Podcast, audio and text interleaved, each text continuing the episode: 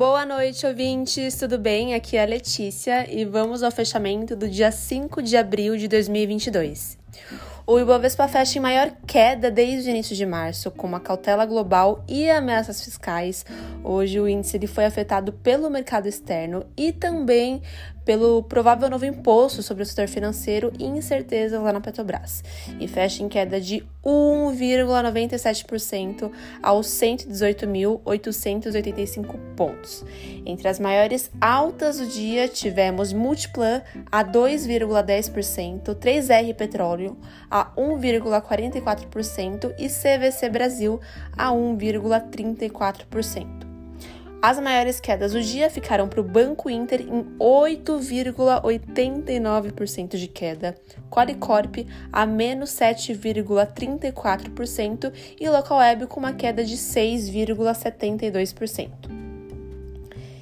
E no campo político, em almoço com empresários e políticos hoje no Rio, o presidente Bolsonaro voltou a dizer que não pode interferir na alta de preços combustíveis. O Bolsonaro voltou a atribuir o problema ao contexto internacional, sobretudo a guerra na Ucrânia, e evitou mencionar a crise no comando da Petrobras.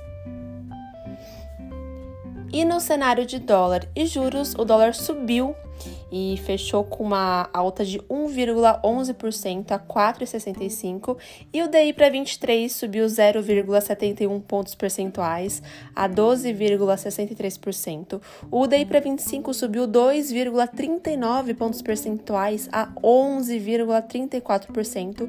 O DI para 27 subiu 2,35 pontos percentuais a 11,9% e o DI para 29 subiu 2,19 pontos percentuais a 11,20%.